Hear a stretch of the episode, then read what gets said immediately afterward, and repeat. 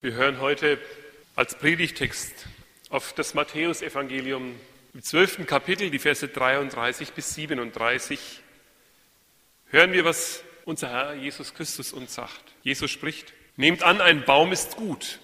Es wird auch seine Frucht gut sein. Oder nehmt an, ein Baum ist faul. Es wird auch seine Frucht faul sein. Denn an der Frucht erkennt man den Baum.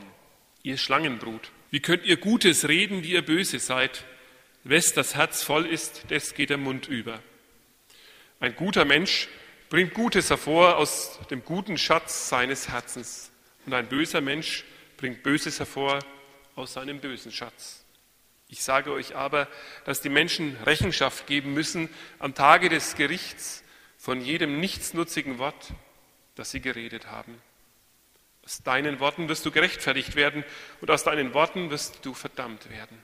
Liebe Gemeinde, damit sie auch morgen noch kraftvoll zubeißen können. So hieß es früher in einer sehr bekannten Zahnpasta-Werbung. Und in der Tat, das ist ja eine wunderschöne Vorstellung. Einen vollen Bissen aus einem wunderschönen, glänzenden Apfel. Sicher, im Alter kann man das vielleicht nicht mehr so leicht tun, aber wir stehen es immer noch und trotzdem sehr genau, worum es geht. Mit Genuss eine wohlschmeckende Frucht zu essen. Das ist doch etwas Wunderschönes, auch wenn es kleine Äpfelschnitze werden. Haben Sie auch so einen Obstbaum, dessen Früchte Sie ins Schwärmen bringen, von dem Sie die Früchte genießen und gerne essen? Ich kenne das. Ich kann das gut verstehen.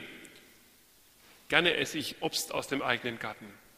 Nicht bei jeder Frucht ist es aber so gut und einfach, einen vollen Bissen zu nehmen. Zum Beispiel bei den Zwetschgen, da bin ich immer sehr vorsichtig.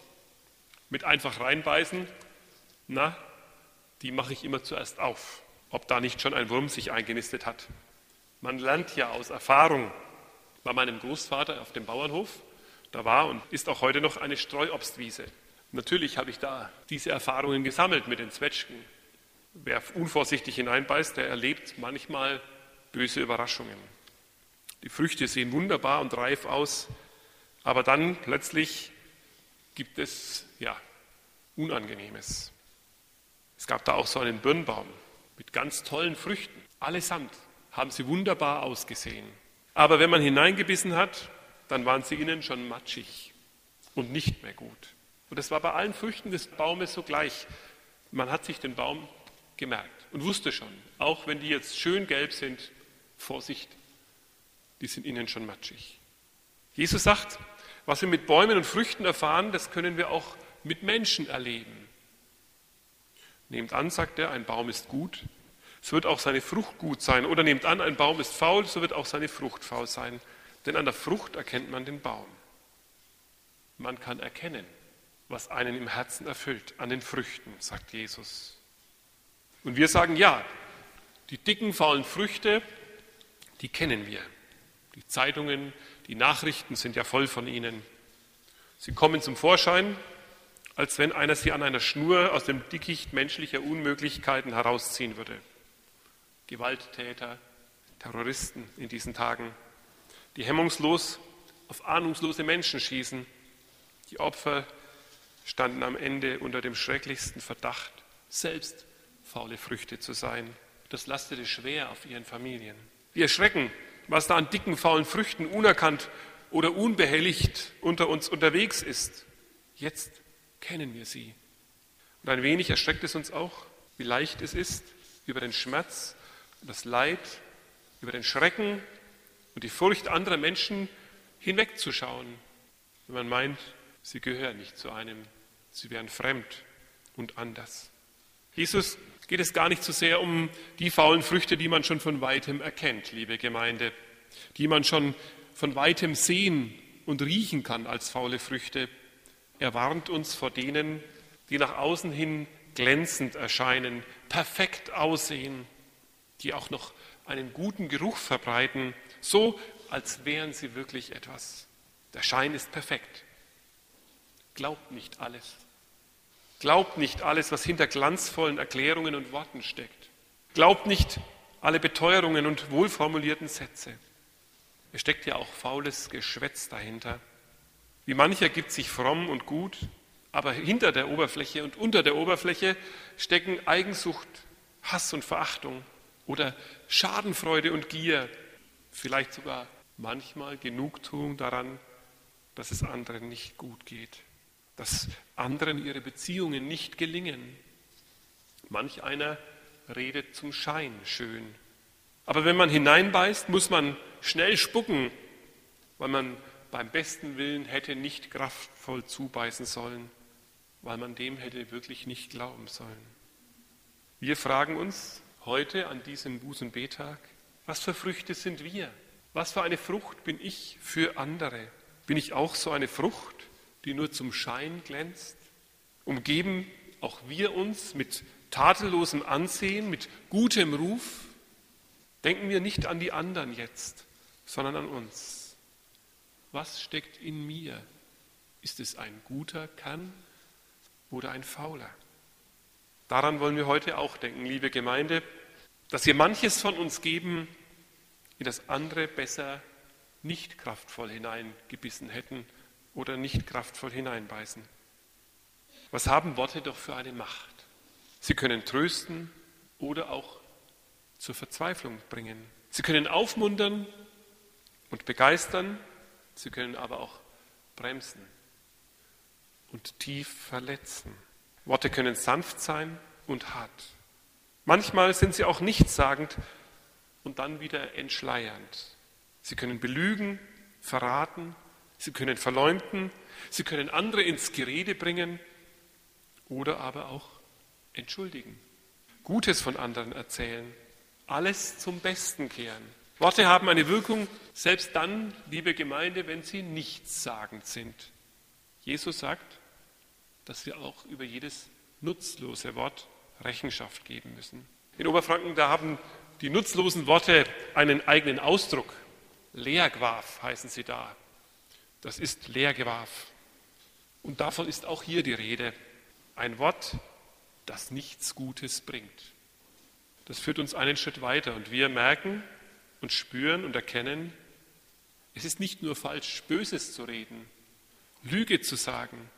Es ist auch verkehrt, das Gute nicht zur Sprache zu bringen, das Gute nicht gesagt zu haben. Ich finde, das ist doch eine große Herausforderung für uns. Ich weiß nicht, ob speziell für uns in Mittelfranken oder für alle bei uns. Wenn wir unser eigenes Reden überdenken, dann wissen wir, wie oft es uns schwerfällt, das Gute zu sagen, das gute Wort und nicht das Gedankenlose, nicht das, was sich Gehör verschaffen will, nicht das, was andere gerne hören möchten, nicht das, das mich groß macht, sondern das, das es gut macht mit mir und mit den anderen. Das gute Wort soll gesagt werden. Das ist schwer. Und Jesus sagt ein hartes Wort. Er sagt, ihr Schlangenbrut, wie könnt ihr Gutes reden, die ihr böse seid? Wes das Herz voll ist, des geht der Mund über. Das sind deutliche und harte Worte. Harte Worte, die versuchen uns den Weg zu einem guten Leben zu zeigen. Ja, oft reden wir anders als Jesus, mit gewählten Formulierungen, mit schönen Worten, aber Jesus sagt, damit kann man das eigentliche Wesen nicht übertünchen. Früher oder später fällt der Lack ab. Und dann kommt der Geist hinter den Worten, der Gedanke dahinter, auch zwischen den wohl überlegten Sätzen hervor. Dann wird sichtbar, was wirklich im Herzen wohnt. Jesu Worte ebnen uns den Weg zu einem guten Leben.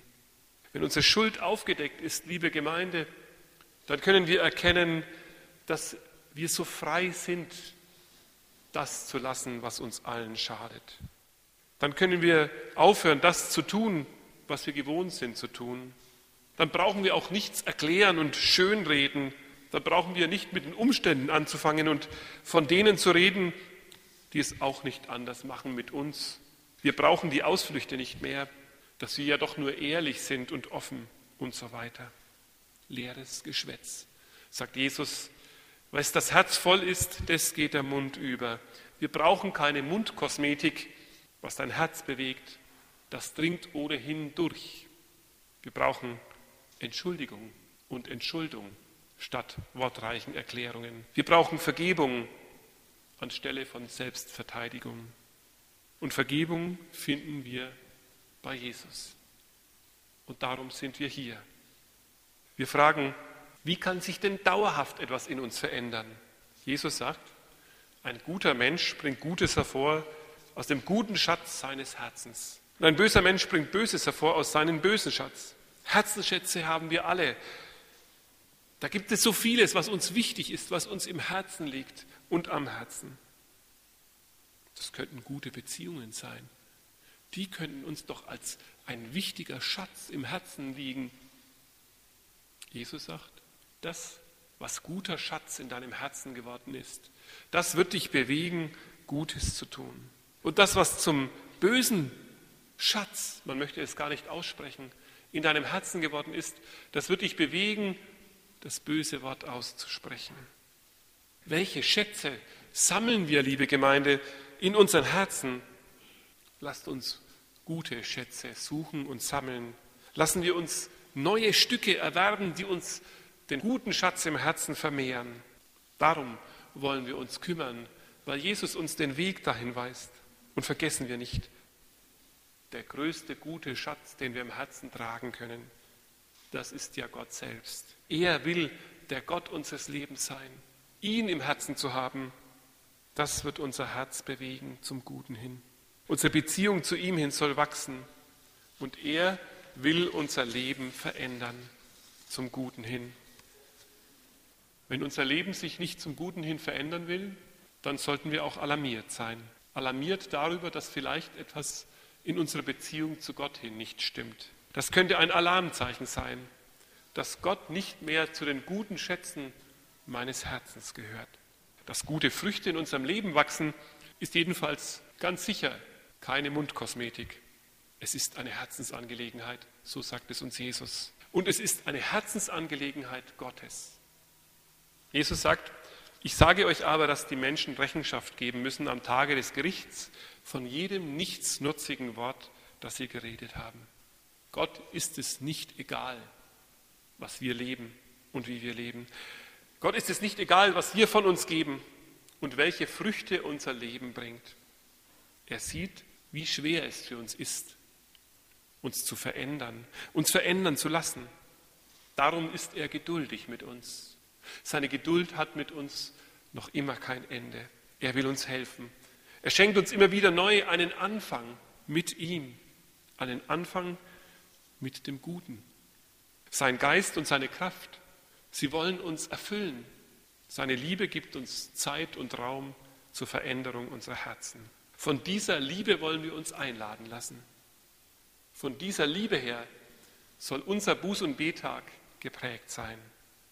Von dieser Liebe her wollen wir zu ihm kommen, denn das heißt Buße, zu ihm kommen, zu Jesus Christus kommen, zurück.